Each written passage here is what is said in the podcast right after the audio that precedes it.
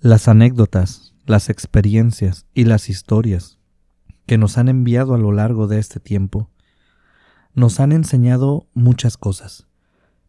Si las estudiamos y las analizamos podemos encontrar ciertas características que se repiten, ciertos patrones que son consistentes con cierto tipo de situaciones. Las infestaciones son un tipo de fenómenos en los que una energía poco a poco se va apoderando quizás de un área geográfica, de un espacio, de una casa, por ejemplo, y los integrantes de personas que viven aquí o que están en, en este espacio, poco a poco van sufriendo un deterioro mental. Un deterioro mental que nace de estar conviviendo con estas energías. Me gustaría que cada uno de ustedes me dé una respuesta a la siguiente pregunta. Los comportamientos de las personas que sufren este tipo de acoso por energías externas a ellas, energías que no comprendemos. Estos comportamientos se deben a la sobreexposición a estas energías o a alguna especie de posesión, quizás temporal, quizás permanente. O díganme ustedes, ¿tienen alguna otra teoría? Bienvenidos. Hoy escucharemos una historia muy interesante. Los invitamos a prepararse un café o un té y a escuchar junto a nosotros los sonidos de la orilla, del, miedo. del miedo. La casa donde yo vivo es de esas casas grandes, antiguas, viejas, de esas casas que tienen un terreno grande y que además tienen mucha historia. Mis abuelos llegaron a este terreno cuando la colonia apenas empezaba. Cuando mis abuelos compraron este terreno solo había un cuarto al fondo, y allí es donde mis abuelos empezaron lo que hoy en día es mi familia. Del matrimonio de mis viejos nacieron cinco hermanos, mi madre y otros cuatro hermanos más. Mi madre es la de menor edad. Ese pequeño cuarto que estaba al fondo del terreno es donde nacieron los primeros hijos, y mi abuelo rápidamente empezó a construir la que sería su casa definitiva bloque a bloque y con muchos esfuerzos, empezó y terminó su casa. Una casa muy bonita con cuatro habitaciones. En esa casa nací yo. Mi padre, mi madre y yo vivimos con mis abuelos después de mi nacimiento. Mi padre murió cuando yo tenía dos años. No lo conocí muy bien. Eran los planes de mis padres, por supuesto, conseguir su propia casa, pero la vida les dijo que no. Pasó una cosa, pasó otra así que mi madre y yo continuamos viviendo con mis abuelos después de la muerte de mi papá. El cuarto del fondo se convirtió en una especie de bodega, en un lugar de almacenamiento de chunches y cachivaches. También se usaba en caso de que algún amigo de mi abuelo se emborrachara, se podía quedar a dormir ahí sin problema para que no saliera a la calle en un estado que pudiera arriesgar su vida. Había un catre dentro de este cuarto para estos casos específicos y básicamente eran sus dos usos principales. Pero con el tiempo se tomó la decisión de hacer algo con ese cuarto. Se iba a derrumbar desde sus cimientos para construir una casa chiquita, pero en forma. Iba a ser una mini casa donde viviríamos mi madre y yo. Mi madre trabajaba, pero sinceramente no le alcanzaba para conseguirse una casa propia, por lo menos no aún. Así que mi abuelo nos ayudó construyendo una casita para nosotros, ahí al fondo de su terreno. Se derrumbó el cuarto, ese que estaba desde siempre, y se empezaron los trabajos. Sin embargo, déjenme platicarles algo muy curioso. Se desenterraron muchas cosas extrañas. Comenzaremos platicando que desenterraron huesos. Alguien sacó un hueso y dijo, aguas, aquí hay huesos. Empezaron las bromas de que eran humanos, otros dijeron que no, que eran de animales, y todo quedó en eso, opiniones y bromas. Siguieron los trabajos y continuaron descubriendo más huesos. Después por allá apareció una caja de madera que contenía un poco de ropas. Un poco más adelantito desenterraron otra caja con un rosario adentro. Después sacaron otra cajita con más ropa, cabellos, pero se veían súper antiguos. No era para nada algo que hacía poco tiempo que hubieran enterrado. De por sí ese cuarto tenía años allí, desde antes que mis abuelos llegaran a vivir aquí. Esas cosas estaban debajo del cuarto desde hace mucho tiempo y sí se notaba que eran muy antiguas. Lo que disparó todas las alarmas y acabó con las bromas de manera tajante fueron los cráneos. Los trabajadores estaban bromeando con que los huesos eran humanos, uno de ellos inclusive se guardó dos o tres huesos en el pantalón disque para llevárselos a su perro. En fin, estaban bromeando como bromean los trabajadores de la construcción. Pero cuando apareció este nuevo cofre de madera, madera muy vieja igual, igual que lo demás, se veía que todos estos objetos eran muy antiquísimos. Pero este cofre no tenía ropa, no tenía cabello, no tenía un rosario, tenía cráneos calaveras humanas. Los trabajadores dejaron todos los recuerdos que habían tomado y al día siguiente todos devolvieron lo que pudieron que se habían llevado a sus casas. La mayoría no quiso volver a trabajar en la construcción, en esta construcción específicamente. Creían que se iban a salar. Para los que no sean de México o los que no entiendan el término porque sabemos que nos escuchan en diferentes lugares, el término salar es que te cae la mala suerte por haber hecho algo. Y eso creían esos trabajadores. Creían que se iban a salar a ellos mismos por haber perturbado aquellos restos. Solo dos o tres trabajadores permanecieron en las labores de construcción de esta nueva casa. Esos que no eran supersticiosos. Se detuvieron los trabajos unos días y mis abuelos decidieron no dar aviso sobre estos restos, porque aquí en México tienes que avisar cuando encuentras algo así pero ellos pensaron que si lo hacían se podría retardar la construcción y no querían gente de gobierno investigando o realizando más excavaciones. Así que con esos trabajadores que no creían en supersticiones, juntaron todos los restos y los sacaron del terreno. No sé dónde, pero sé que los fueron a tirar a algún lado. Mi madre, que sí es supersticiosa, no dijo nada. Tampoco podía ponerse en su papel de cancelar toda la construcción. A final de cuentas, esa casa era un apoyo de mi abuelo hacia ella. Así que se guardó sus comentarios y aceptó las decisiones que tomó mi abuelo. La obra continuó con nuevos trabajadores, pero los dos o tres que habían permanecido desde un inicio no duraron mucho. Hablaron con mi abuelo y le dijeron que los estaban espantando, que ahí en la obra ellos escuchaban cómo les hablaban al oído, en un susurro, pero les decían sus nombres, que les movían las cosas del lugar, y que en sus casas donde ellos vivían se estaba empezando a sentir algo, energías extrañas, energías que ellos no querían. Y así nomás, le dijeron que no quería arriesgar a sus familias, le dieron las gracias a mi abuelo y se fueron de la obra. Mi abuelo despachó a todos los trabajadores que tenían conocimiento de la situación de los entierros y contrató gente nueva. Como ya no había nada que desenterrar, él pensó que así sería más fácil.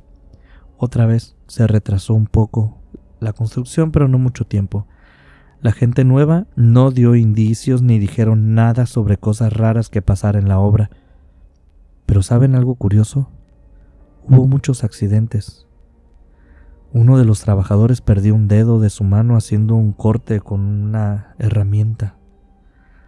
Otro trabajador cayó del andamio y se rompió una pierna. Lo único que dijeron es que algo les estaba dando mala suerte, pero nunca dijeron que había visto fantasmas o que les susurraran su nombre al oído. Mi abuelo simplemente les decía que ellos mismos eran descuidados y que por eso les pasaba lo que les pasaba. La casa se terminó y mi madre no puso objeción alguna, pero no quería mudarse a la casa. A pesar de no resistirse, ella no quería hacerlo.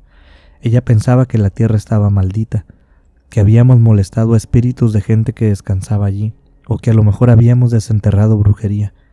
Nunca le dijeron nada a nadie que no necesitara saberlo. Mi madre y yo vivimos durante dos años en esa casa. No logramos vivir más tiempo. Aunque yo era pequeño, recuerdo muchas cosas. Recuerdo sonidos en las noches. A veces estábamos dormidos y nos despertaban unos golpes en la pared, gritos en mitad de la noche. Mi madre me decía que eran ruidos que venían de afuera de la casa, pero recuerdo el miedo en sus palabras cuando me decía no pasa nada, hijo. Mis recuerdos son muy claros, despertándome a mitad de la noche porque sentía que me jalaban la cobija. Yo mismo después de despertarme vi como la cobija se recorría sola.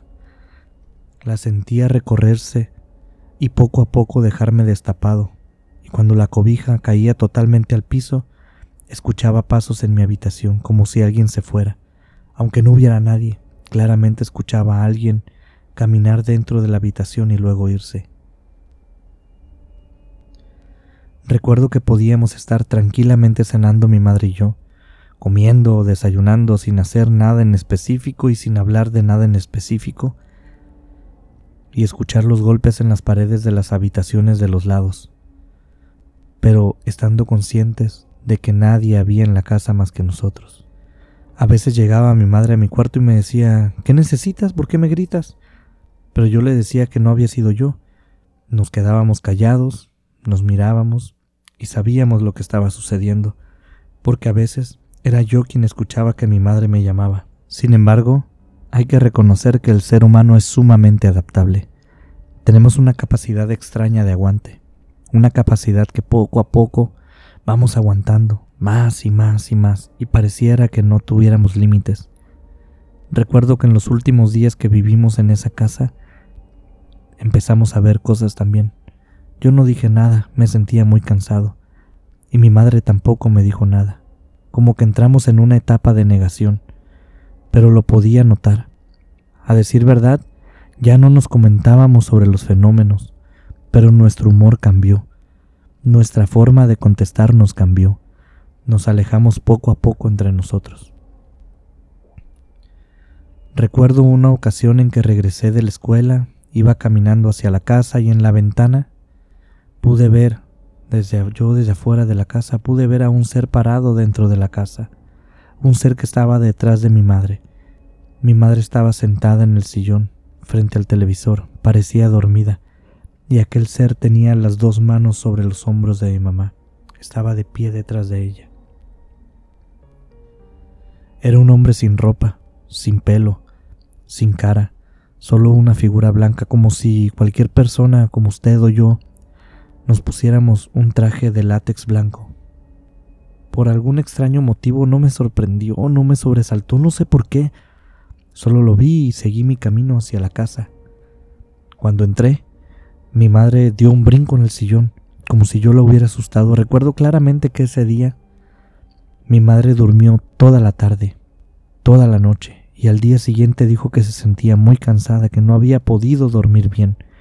A mi mente vino la imagen de aquel hombre parado detrás de ella, agarrándole los hombros pero no le dije nada. Las cosas definitivamente cambiaron un día. Un día en que mi madre me gritó muchísimo. Ni siquiera recuerdo por qué así de tonto fue el motivo. Pero yo también le grité. Nos dijimos cosas horribles. Estábamos en cuartos separados y conforme más subíamos el tono de voz, mientras más nos enojábamos, más nos íbamos acercando, hasta que quedamos frente a frente. Recuerdo a mí mismo con el puño cerrado a punto de liberar todo mi enojo en un puñetazo que iba a ser dirigido a la cara de mi madre. Pero algo me detuvo, no me calmó, pero sí me detuvo. Y por un instante vi los ojos de mi mamá. No era ella, estaba totalmente enculerizada. Algo hizo clic en mi mente, yo y mi madre nunca nos peleábamos y menos a estas magnitudes. Sí teníamos discusiones y diferencias, pero jamás llegamos hasta este punto y menos por cualquier tontería. Recuerdo que le dije a mi madre, mamá, ¿qué estamos haciendo? ¿Por qué peleamos? Ella entonces sacudió un poco su cabeza, se sacó mucho de onda y me dijo, no sé. Los dos nos quedamos viendo, muy confundidos, y ninguno de los dos pudimos recordar el motivo que inició esa pelea. En ese momento mi madre no me dijo nada, solo se dio la vuelta. Se metió a mi habitación, sacó un poco de ropa, así sin bolsa, sin maleta, se las echó al brazo, una camisa, un pantalón, y sacó un poco de ropa de su cuarto también. Nos devolvimos a la casa de los abuelos. Mi abuela estaba muy contenta. Decía que nos escuchaba gritar desde su casa y que estaba triste. Pero cuando empezamos a comparar las historias, la mayoría de las veces que ella escuchaba gritos, no había nadie en nuestra casa. Sin embargo, mi abuela decía que nosotros gritábamos groserías, que nos ofendíamos de manera horrible, que eran nuestras voces, pero nosotros no recordábamos ni haber gritado y en ocasiones, como ya les había contado, ni siquiera recordábamos haber estado en casa cuando mi abuela nos escuchó. Pero recuerden esto último que nos pasó. Nos estábamos peleando de la nada, era como si algo se hubiera apoderado de nuestra voluntad, pero sin que nosotros lo supiéramos. Así que le dimos a nuestra abuela la razón. No volvimos a esa casa. Lo platicamos con mi abuelo, que por supuesto se rió de nosotros hasta que se cansó. Pero igual estaba contento de tenernos de vuelta. Pero eso sí, cada que tenía oportunidad se reía de nosotros o nos hacía burla. La cosa es que la casa pasó un tiempo sola, con todos los muebles allí dentro. Nosotros no queríamos saber nada. Nuestra familia nos preguntó por qué nos habíamos devuelto, pero no dijimos nada. Nos daba vergüenza creer en esas cosas, o peor aún que se burlaran ahora más gente de nosotros. Bueno, ahora déjenme hablarles un poquito sobre mi tío Poncho. Él, desde muy joven, fue lo que hoy llamamos un emprendedor, por lo que para su edad adulta tenía ya algunos negocios funcionando. No les diré que era rico ni que era millonario, de hecho muy poco hay de eso. Lo pudo llegar a ser, por supuesto, pero él sabía hacer dinero, pero no sabía administrarlo.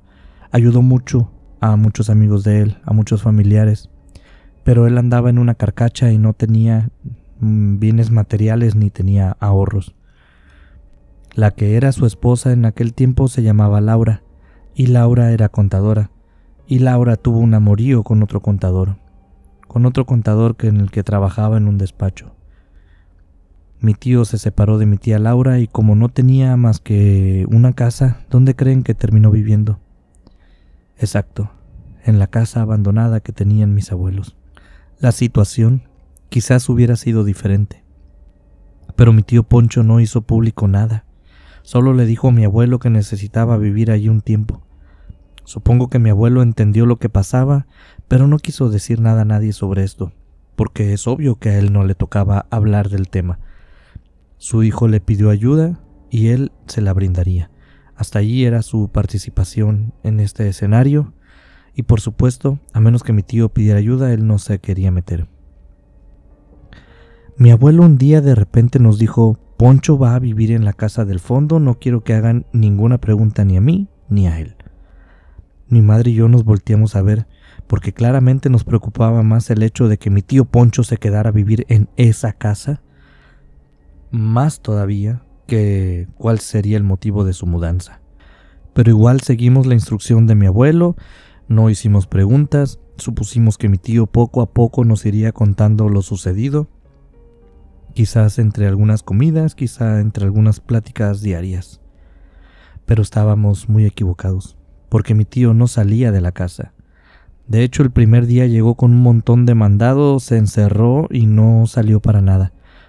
A veces cada tercer o cuarto día salía, suponíamos que a darle vuelta a sus negocios, pero nunca lo supimos con certeza. Lo que sí sabíamos y comentamos además entre nosotros es que a veces, cuando lo veíamos, se le notaba claramente distraído, a veces ni nos volteaba a ver. Mientras salía del terreno de mi abuelo, simplemente salía caminando y mirando el piso. Pero se le notaba, además de distraído, muy sucio, muy descuidado en su higiene, y la verdad es que uno conoce a los suyos. Uno sabe cuando algo no está bien, y mi tío no se encontraba ni de cerca en su mejor momento. Eso era claro. Pasaron algunos días cuando empezamos a cuestionar a mi abuelo, quien no se movía de su postura, era rígido como un roble. A mí no me toca decir nada y no lo haré. Cuando Poncho esté listo, él mismo lo hará. Pero nosotros empezamos a especular y era obvio que mi tía ya no vivía con él, así que una separación estaba tácita en este escenario. Pero no teníamos más detalles, se volvió costumbre, por ejemplo, empezar a decir yo creo que pasó esto, yo creo que pasó aquello, no, pero sabes qué, eso no puede ser, porque así y asá. Y cosas por el estilo, nos pusimos chismosos con este suceso. A veces en las noches, si te tocaba estar en el patio a solas y el silencio era el suficiente, escuchabas a mi tío gritar, o podías escucharlo llorar, a veces hasta patear las paredes o golpearlas, no lo sé, a veces todo lo anterior junto. Pero cuando esto empezó a hacerse del conocimiento de todos. Yo hice mis cuentas. No soy ningún matemático, pero en esto no creía estarme equivocando. Era sencillo, tan sencillo como sumar dos más dos. Yo que ya había vivido en esa casa, entendía alguna que otra cosa. Así que fui con mi madre, le expliqué lo que yo pensaba, lo que suponía, le dije lo que había estado escuchando en la casa, que me preocupaba que la historia se estuviera repitiendo ahora con mi tío adentro de esa casa. También le dije que otras personas también lo habían escuchado. Ella me dijo que sí, que a ella también le habían dicho lo mismo, que pensó lo mismo que yo, sospechaba lo mismo que yo. Así que tomamos valor y fuimos a decirle a mi abuelo. Lo estuvimos platicando y consideramos que durante una cena sería un buen momento, porque también estaba mi abuela. Ella no sabía de nuestro plan, pero seguro nos apoyaría. Le contamos a mi abuelo que debía de sacar a mi tío de esa casa, que no se le veía bien. Le contamos de nuevo por lo que nosotros pasamos y cómo se fue desarrollando poco a poco, de menos a más. Y mi tío parecía tener el mismo comportamiento, se estaba repitiendo los mismos patrones. Mi abuela apoyó totalmente nuestras ideas. Le quisimos aclarar que mi tío estaba solo, encerrado en ese lugar sin nadie con quien platicar, sin nadie que lo ayudara. Estaba a merced de lo que fuera que en esa casa habitaba. Mi abuelo se molestó muchísimo, por supuesto, recuerdo que ni siquiera terminó su comida. Nos escuchó a todos pacientemente, respetuosamente, pero su rostro se fue modificando poco a poco desde la tranquilidad hasta llegar a un punto que pensamos que querría tirarnos con lo que tenía frente a él. Pero solo nos dijo que no nos metiéramos, que era la vida de mi tío y mi tío decidiría qué hacer con su vida. Nos reclamó que de hecho nadie le habíamos preguntado a mi abuelo si él estaba contento con la situación. Nos aclaró y nos dijo que a él tampoco le gustaba, pero él debía de apoyar a su hijo. Con ese comentario se levantó de la mesa y dejó el plato casi a medias. Mi tío poco a poco dejó de salir. A veces venían a buscarlo las personas con las que él trabajaba, pero con el paso de algunas semanas dejó de atenderlos. Cuando mi tío llegaba a salir de casa se le veía muy sucio, mullido. Mi tío terminó quitándose la vida en aquella casa. La historia de su separación se supo a detalle en la familia. También la historia de la casa, por la que mi madre y yo salimos de ahí. Mi abuelo siempre juró que la muerte de mi tío no tuvo nada que ver con la casa, que fue por la tía Laura a quien maldecía cada vez que tenía oportunidad. Pero cuando mi tío murió, él mandó cerrar cada ventana y cada puerta de esa casa a cal y canto. Vi a mi abuelo llorar, como si él mismo se estuviera reprochando haber dejado su hijo a su suerte. Mi madre y yo estamos totalmente seguras de que lo que hay en esa casa aún vive ahí. Por eso mi abuelo no quiso derrumbarlo, quiso mantener esa maldad encerrada, y esa maldad fue la culpable de la muerte de, mi, tío. de mi tío.